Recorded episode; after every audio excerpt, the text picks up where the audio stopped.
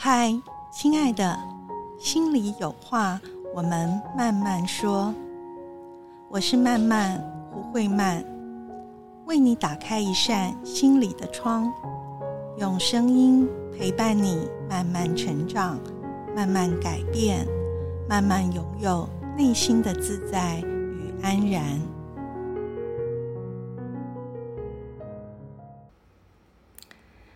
嗨，欢迎你再度来到心里有话慢慢说，我是曼曼胡慧曼。今天呢，我们要继续上一集啊，因为上一集我们讲的主题是相信自己，成为坚定的国王或是女王。Part One，那今天呢，我们要继续往 Part Two 来前进。嗯，就近一个。男孩哦，当我们讲的这个是内在的状态了哈，外表上都已经是大人，可是如果内心里面呃还是一个男孩或女孩这样的状态，呃，开始呃出走，启程呢往一个男人或是一个女人，就是大人的这样的方向去成长、去进化的话，会开始拥有一些什么呢？好，那今天我们一样还是会借着就是韩剧《我的出走日记》里面啊，老二啊，就是昌熙这个男孩啊，我们一起来探索哈，一起来看一看这样子的一个出走成长的路啊，会有什么样的变化。嗯，我觉得在呃剧里面哦，其实它就呈现出来，呃，也是我在很多的陪伴很多人新旅行的路上，呃，看到的啊。首先第一个会有的不同呢，是我们会开始认识自己，或者我觉得更精准的说，是开始认出自己。嗯，在戏里面。昌熙哦，就是一直渴望有一个从小就渴望有一个理想的哥哥嘛哦，那这个巨先生呢啊，就拥有了他所渴望的一切，呃，比如说有一台这个劳斯莱斯这个豪车。那我们上次也提到，有一个哥哥，他代表的意思哦，其实也某个程度，我觉得也是一个理想的爸爸。啊，就起码就是一个比较亲近他、关心他，然后不是像昌熙的呃这个他自己的父亲这么的严肃严厉的啊。那巨先生真的愿意把这个劳斯莱斯借给？呃，昌熙之后啊，有了豪车的昌熙，他把车开去了哪里啊？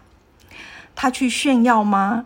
他去跑趴吗？他去把妹吗？哈，其实都不是诶，他真正开去的地方是，他把车开去奶奶的墓地啊，然后开到就是他们家附近那个辽阔的水库啊，或者他所说的一一座永宗岛。哈，就是他一个人开着这个豪车去，所以他的前女友就有跟他有个对话，就问他说：“哎，你都去一些很奇怪的地方，哎？”那长期就说：“我本来也以为我会开去到处炫耀，结果没有。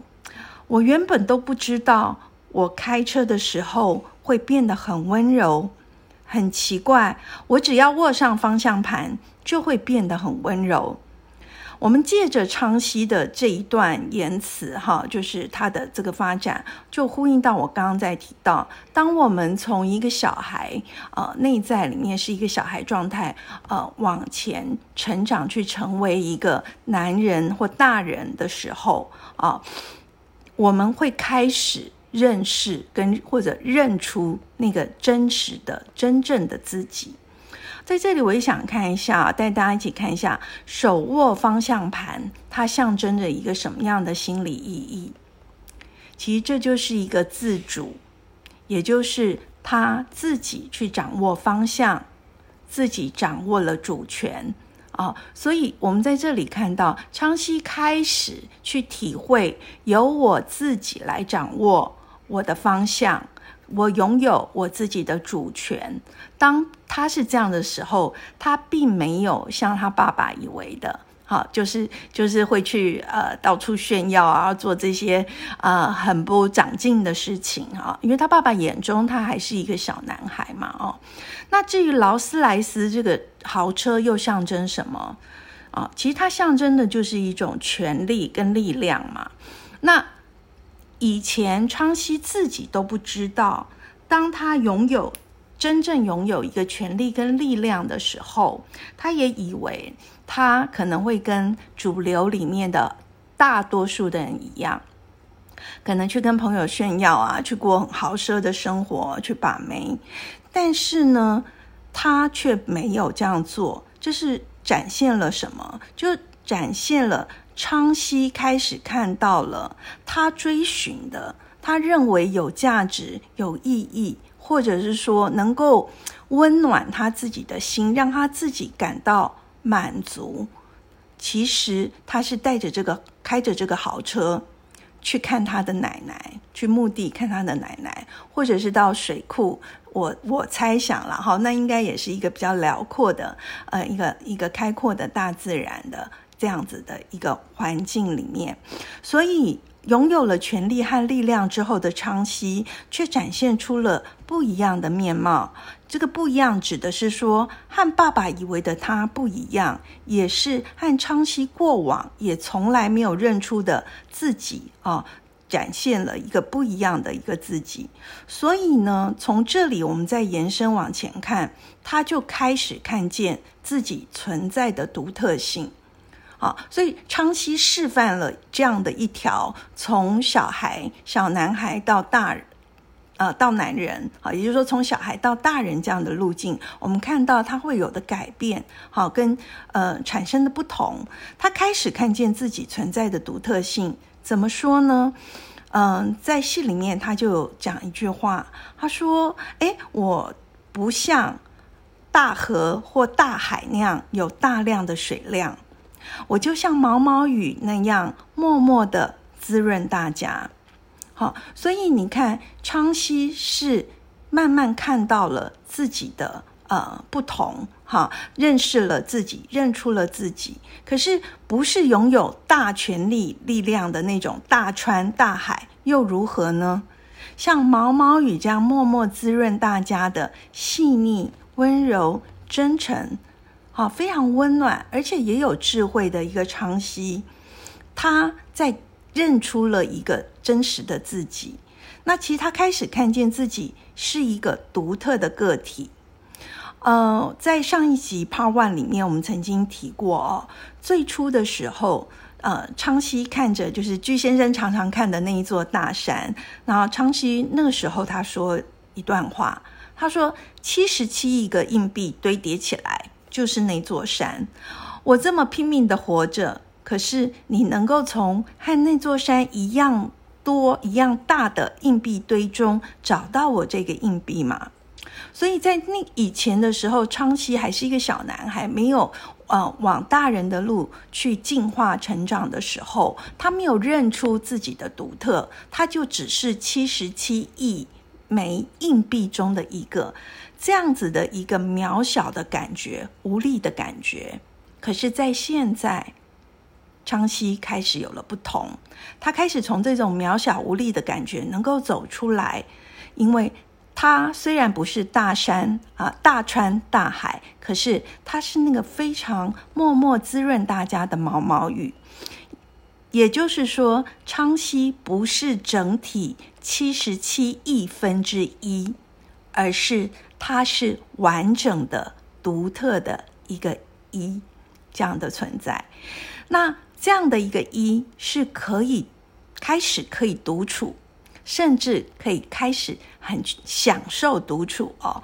我们就看到那个原本。昌熙啊，总是都是跟着跟着，要不然就是他那些死党啊，要不然就是他公司上的伙伴，或者是这些超商的店长嘛。他忙着照顾很多人，也忙着去跟他抱怨啊、碎念啊。那但是我有一个画面就看到说，哎，他开着车开到呃半山上，独自呃，停在路边，然后坐着，就打开一个椅子，坐在那里喝着咖啡或茶，我不知道，但是是看着山下的呃这个整个的世界哦。所以，然后他说他自己说，可能我在人际上面太费力交际了，所以突然自己独处哦，我感觉到整个人变得平静又温柔。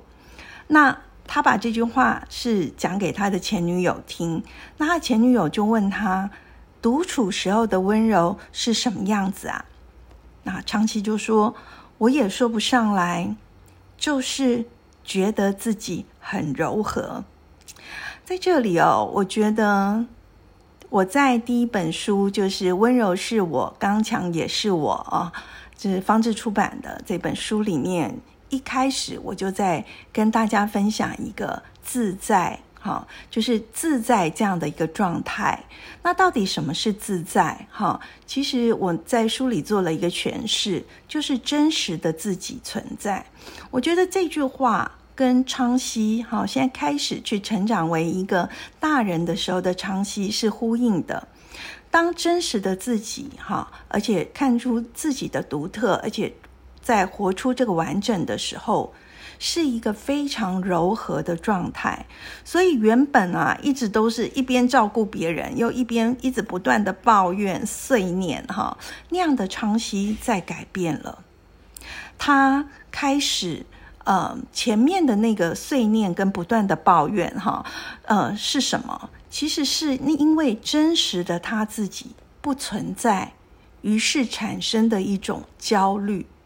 一种慌乱，内在的，好，我们不见得呃真的知道，我们可能会觉得啊，都是别人让我很烦啊，都是要是那个人不要这样一直跟我跟我念有没有他的那个做他。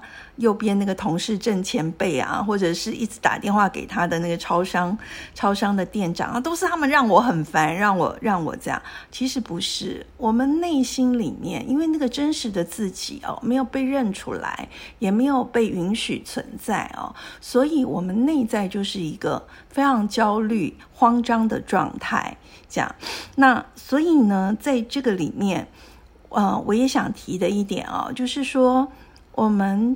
千万不要害怕独处啊，因为独处啊，是我们呃去长大或是进化呃成长很重要的、很珍贵的一个历程啊。如果不太习惯一个人独处的人，不管你现在几岁哦，哈，就算你年纪很长，如果没有经过这一段就是独处哈，开始练习独处的。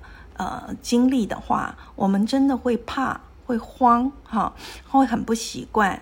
但是呢，我们我们要陪伴自己，哈，安顿下来，开始练习这个。因为这在独处是在做什么？其实独处是开始练习我跟我自己有一个和谐的关系。啊，我们常常很希望我们对外的关系都很好啊，很和谐，然后连结的很好啊。不管是跟我们的家人啊，或者是跟我们爱的情人呐啊，或者是说哎公司的同事啊、朋友啊，哈，各种关系我们都很希望和谐。但是我们这些所有和谐的关系，它必须要有一个安稳的核心，一个。基地基础那个是什么？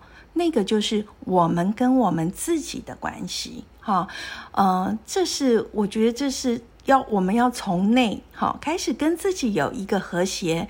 啊，悦纳、安稳、愉悦、温柔的关系，我们开始建立这个之后，哈，它就会开始慢慢往外，好，这样的方向才是一个正确打开的一个顺序，哈，我们才开始可以，呃，就是自然而然就会有能力去慢慢的跟外在的关系去建立一个很和谐的，然后有真实连结的，也就是我们渴望的关系。虽然它不一定是，哦，我们千万不要。想说那就是一定没有争吵啊，没有什么，不是这样子，因为我们不需要完美，我们其实一个完整就是，呃，有白天有黑夜才是一个完整的一天嘛，所以我们还是会有起伏，但是这个连接是真实，而且，呃。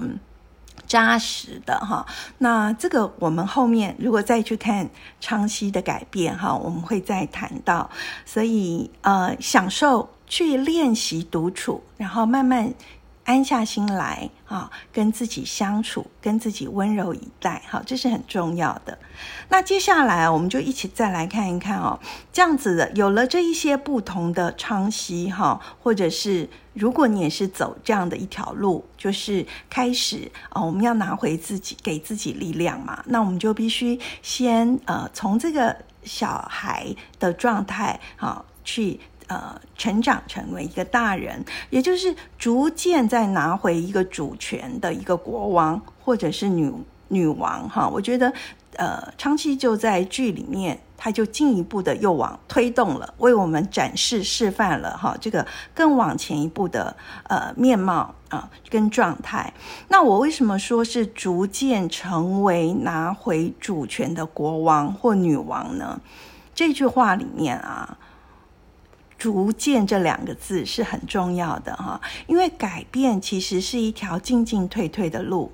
啊，这是非常非常正常的，所以我们千万不要对自己失望，因为我们可能往前走两步，又退后一步，然后呢，又往前走三步，哈，可能又就退两步，就是这样子的进进退退，哈，是很正常的。所以，我们看到昌熙虽然已经开始走上了这个这个出走的路哦，可是呢，你看车子撞坏了，他还是不敢跟爸爸讲，对不对？他辞职了，他也不敢讲。但是，尽管是这样，他的改变也同时还在进行当中哦。这就是我说的进进退退，哈，这是很正常的状态。所以，我们看他的改变有些什么？好，就是他逐渐开始拿回的主权是什么？第一个是他开始可以说出自己的声音哦。那比如说，呃，有两段哦，他跟。他跟爸爸的对话，一个就是他跟爸爸有个争吵，就是爸爸又说：“哎，你有没有做好计划？”就是也是跟辞职的。然后昌熙就就能够把那个声音说出来。他说：“人生是都可以计划好的吗？”哈，他他很勇敢把这个话说出来，让他爸爸哦，就后来经。看到哎，昌熙怎么不一样了哈？能够能够把自己这些话说出来哈。后来爸爸就是发呆的看着电视啊。我们在这里看到什么？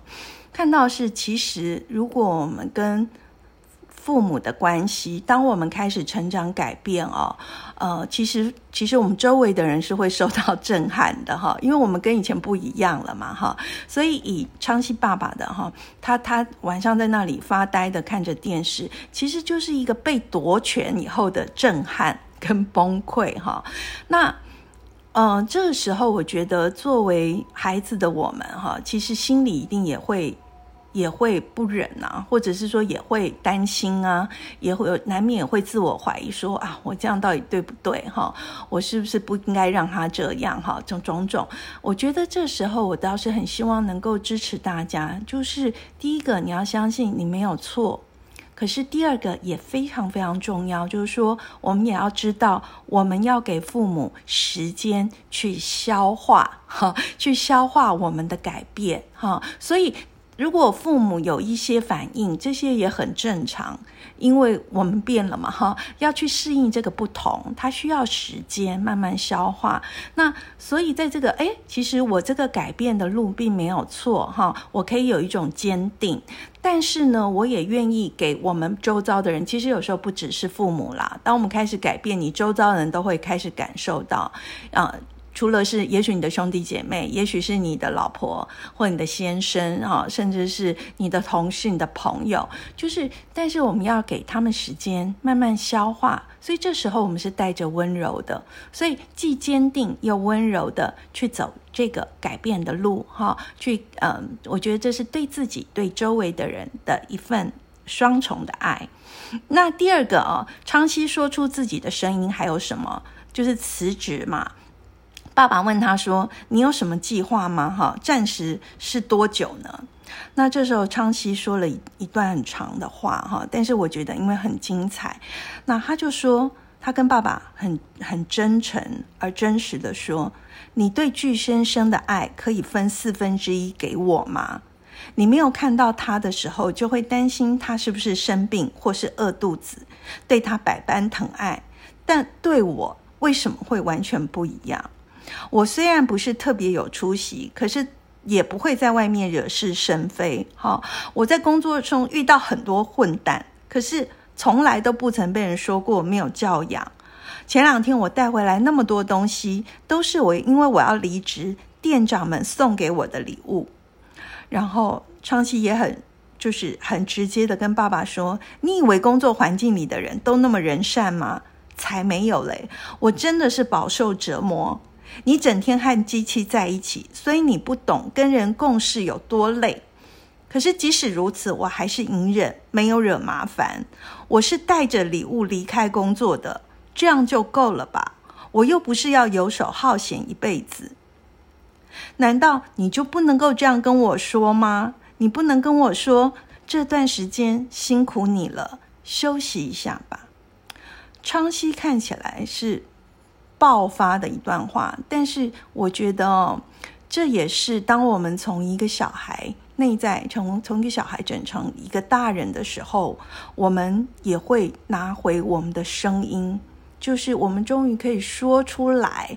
自己的声音的话，好，我第二本书《找回声音的美人鱼》也在讲这样子的一个历程，因为我们很多人都是不自觉的把自己的声音给交出去了，哈，我们没有发觉，我们说不出来心底真正很很想说的话，但是这个成长的路。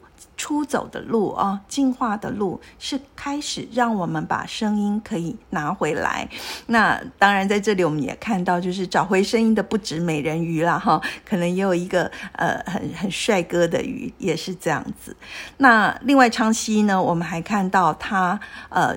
透过昌熙，我们看到，如果我们从一个小孩开始，呃，进化成为一个大人的时候啊，我们可以由自己来决定我们的路径和速度哦。比如说，昌熙就开始辞职了嘛，哈，虽然他就有跟同事说啊，我每一年都有在想这件事，然后可是呢，就这样撑过了呃暑假，就中秋，然后又想说啊，再撑一下吧，又到了春天，然后就这样度过了一年四季，哈，可是。当他开始成长的时候，他心里就有不一样的想法了哈。他就会说：“我拼到这一步好像也够了，这不是我该走的路。”我也不必强迫自己继续往前跑吧，哈，就是他开始可以去走自己的，呃，决定自己的路径，然后决定自己的速度。其实这个可能跟外界不太一样，或者跟外界期待他的不太一样。那所以这个都是他在进行的改变的呃过程里面。那接下来呢，我还想再陪大家看一下，哎，当一个一个小孩。好，开始往这样子，相越来越走向一个相信自己、肯定自己，让自己成为呃一个成熟长大的主体，一个大人的时候，呃，下一个阶段可能就是他开始可以去登基成为领袖。哦，以昌熙为例子的时候哦，我们就看到在家庭中位置的一个改变。好，因为昌熙不再是小男孩，他成。呃，逐步的成长，去成为一个男人，一个大人。其实刚好也遇到了在剧里面一个很遗憾、悲伤的事情，就是妈妈的突然死亡嘛。哈，整个家庭开始换人领导。那他展现了一个什么样的力量呢？我们看到昌熙开始去补位妈妈的位置，去照顾爸爸，对不对？他开始跟爸爸在工厂里工作，然后呢？回到家，他做饭，然后给爸爸吃，照顾爸爸。然后呢，他他在菜市场的时候，呃，菜场的阿姨也跟他说：“哦，那个妈妈曾经为了那个呃美珍，就是小妹妹丢失狗而大哭。”哈，在回忆那个画面的时候，那。昌熙那件这件事情也触动到了昌熙嘛，哈，所以他开始补位妈妈的位置，哈，成为家里的一个一个不一样的一个力量。那当他听到了这个呃，曾经因为丢失狗而大哭的呃妹妹这个美珍哦，你知道这个找回力量以后的昌熙，他就有能力成为一个照顾妹妹的哥哥。因为以往他只是一个小男孩的时候，他只能看到他自己，他光解决自己的烦恼就忙不完了。好，嗯，比如说，嗯，他跟那个贤雅的对话哦，那贤雅关心关心美珍嘛，然后昌熙就说，嗯，我姐姐哈，就是启珍，天天以泪洗面，就是妈妈过世以后，姐姐天天以泪洗面，可是美珍小妹妹就还是跟平常一样啊。那这时候贤雅就说。哎，毕竟美珍是一个连哭都需要勇气的人。这句话让昌熙开始心疼妹妹，他自己从来没有意识过自己是呃是一个哥哥哦。所以你看，我们在后面的戏里面也看到了，他当美珍哦被发现，他被借他借钱给男朋友哈，所以姐姐骂他，然后爸爸皱眉怒目。可是这时候昌熙展现的是。一个家庭的新的领导，哈，他呃跟帮美珍说的话是，在我们家，我们什么时候遇到事情会麻烦家人了？好，他去捍卫这个妹妹，然后甚至他为了美珍去停车场，想要等消失很久的巨先生，希望找到巨先生。那。再来呢，就是昌西还有一个力量，哈，他也展现了他拿到拿回那个主权，一个国王一般的哈，非常有力量的一个展现呢，是贤雅她那个重病哈的男朋友嘛，然后跟他说了一句话，嗯。我觉得这句话是一个关键的话，为什么？因为刚刚我们讲昌熙，呃，去补位了妈妈的位置，然后照顾爸爸，然后捍卫妹妹，哈，照顾妹妹。但是如果昌熙只是因循了妈妈的路，其实这也变成了一个牺牲的路，哈，牺牲奉献的路。可是呢，他有。更走出一个新的路径，这个是贤雅她的男朋友跟在病床上跟那个昌熙说，他说我啊，我需要的是一个快乐的人，你一定要快乐。好，那昌熙听了这句话，就是哇，完全震撼到他自己，提醒了他，所以昌熙就回答他说，你真的是救了我一命。所以我们在这里看到昌熙。开始真的展现他拿回主权以后的那个国王的领导新风格哈，他不是像妈妈一样只是牺牲、付出、奉献而已。好，他开始呢买车 带大家去出游，对不对？哈，他跟爸爸在海边的时候啊，就是他买车的时候，他跟他爸爸说：“你放心，我们。”一定会越来越融洽。我们必须要有一个车，哈，这个家的气氛跟我们才会好。然后掌握了方向盘的昌熙做了什么事？他带家人开车去海边。然后我们戏里面看到，就是爸爸还有这三兄妹走在这个海滩上，在黄昏的时候，这是过往这个家庭不会有的这样的时光哈。可是由昌熙这个新的领导、新国王登基的国王来呃主导这个家庭的时候，就展现了全新的面貌。所以，嗯，昌熙呢。他他就说：“哎，有爱天下无难事。”这时候昌熙其实就是一个爱的存在，于是他可以跟爸爸说：“我爱你。”好，看这个多么多么的困难，就是嗯，原本这么紧绷跟不表达感情，只有责备或是要求跟就是吵啊，要不然就只是听话，就是这样子没有办法表达爱的父子的关系。可是昌熙能够对爸爸说“我爱你”，虽然爸爸仍然是很害羞的走开啊，可是我们真的在这里看到这个家完全不一样了。这个是呃，昌熙从男孩哦长成一个男人之后，他登基成为国王以后，为这整个家带来的一个全新的创造跟一个新的希望哦。那当然。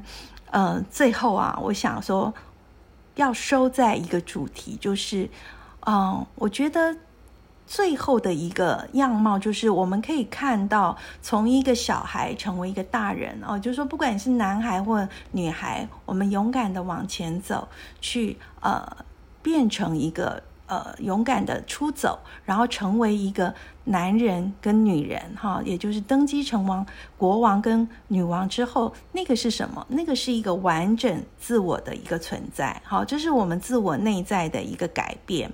所以在这里面，我们就看到昌熙他跟他的死党说哈，其实昌熙因为他如果大家有看剧的话啊，对不起，我这边就有剧透哈，但是呃，我们来评估看。昌熙他原本要卖那个地瓜机嘛，哈，他有一个事业，可是大家都不明白他为什么那个就没有卖，就停掉了，哈。其实看戏就知道，哈，他是有有一个隐藏的故事。可是关于这个故事，他并没有告诉他死党。然后他跟死党说：“你知道，我这个人总是畅所欲言，可是这件事我不想说，这是我独有的稳重。”只有我记得这份我独有的帅气，哈，所以你看到在这里，呃，昌熙为我们示范了、引领的，让我们看到这样的一条成长的路，呃，转化的路，就是说，当我们长成一个完整的自己，由自己来定义我是谁，我们内在的安定跟力量就是这样子的，呃，具足。所以昌熙说，当你想倾吐的话语已经涌到了口。呃，舌尖，但是能够把那些话憋回去的瞬间，你就成为大人了。你会为这样的自己着迷，惊讶自己竟然能够憋回去。然后长熙赞叹的说：“啊，我又爱上自己了。”哈，所以呃，内在的自我完整了，我们的心就安定了，很多话就不需要是委屈。或者是抱怨，或是生气的倾倒而出了。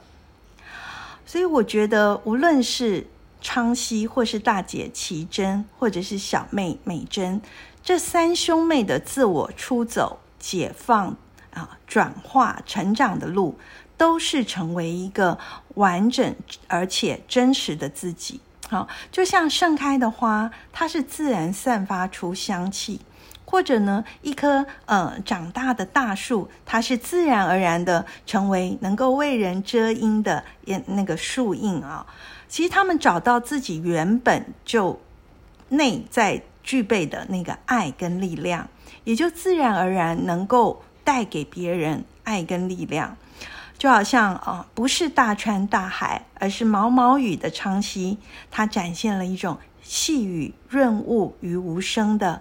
温柔又坚定的力量，看似很微小，其实很巨大的力量。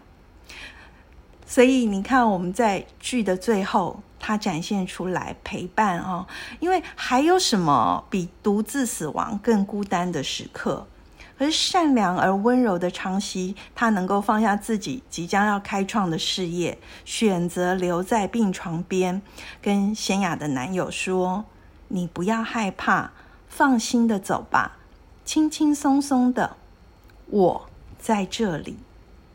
好，在这里的昌熙是一个完整而真实的大人的男人的自己，他有内在拥有了爱跟力量跟安稳，而这份爱跟力量跟安稳，自然而然的能够扩散出来。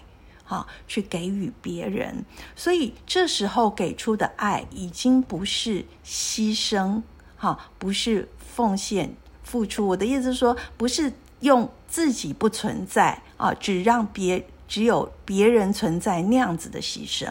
好，在那样的牺牲里面，只有一个人存在。哈，可是现在的昌熙，也就是包括美珍也是啊。哈，他后来不是有说“我就是爱”嘛？那昌熙也是活出了一个这样的样态。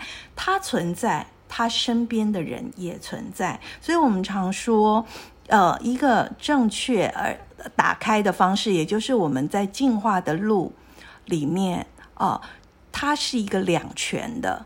状态，他不是要呃，到底应该要选择我自己还是选择别人？没有，那是那只有两难。呃，正确的成长路一定是两全。所以在这里不再是一个一直受困抱怨的小男孩，而是一个充满了爱与力量的坚定的国王，而一个坚定的在自己的领地上。啊登基作为国王跟女王的人，其实我们就拥有了一颗一刚一柔、最有力量的淡定的心，让我们能够在纷扰喧嚣的世界当中宠辱不惊，自在盛放。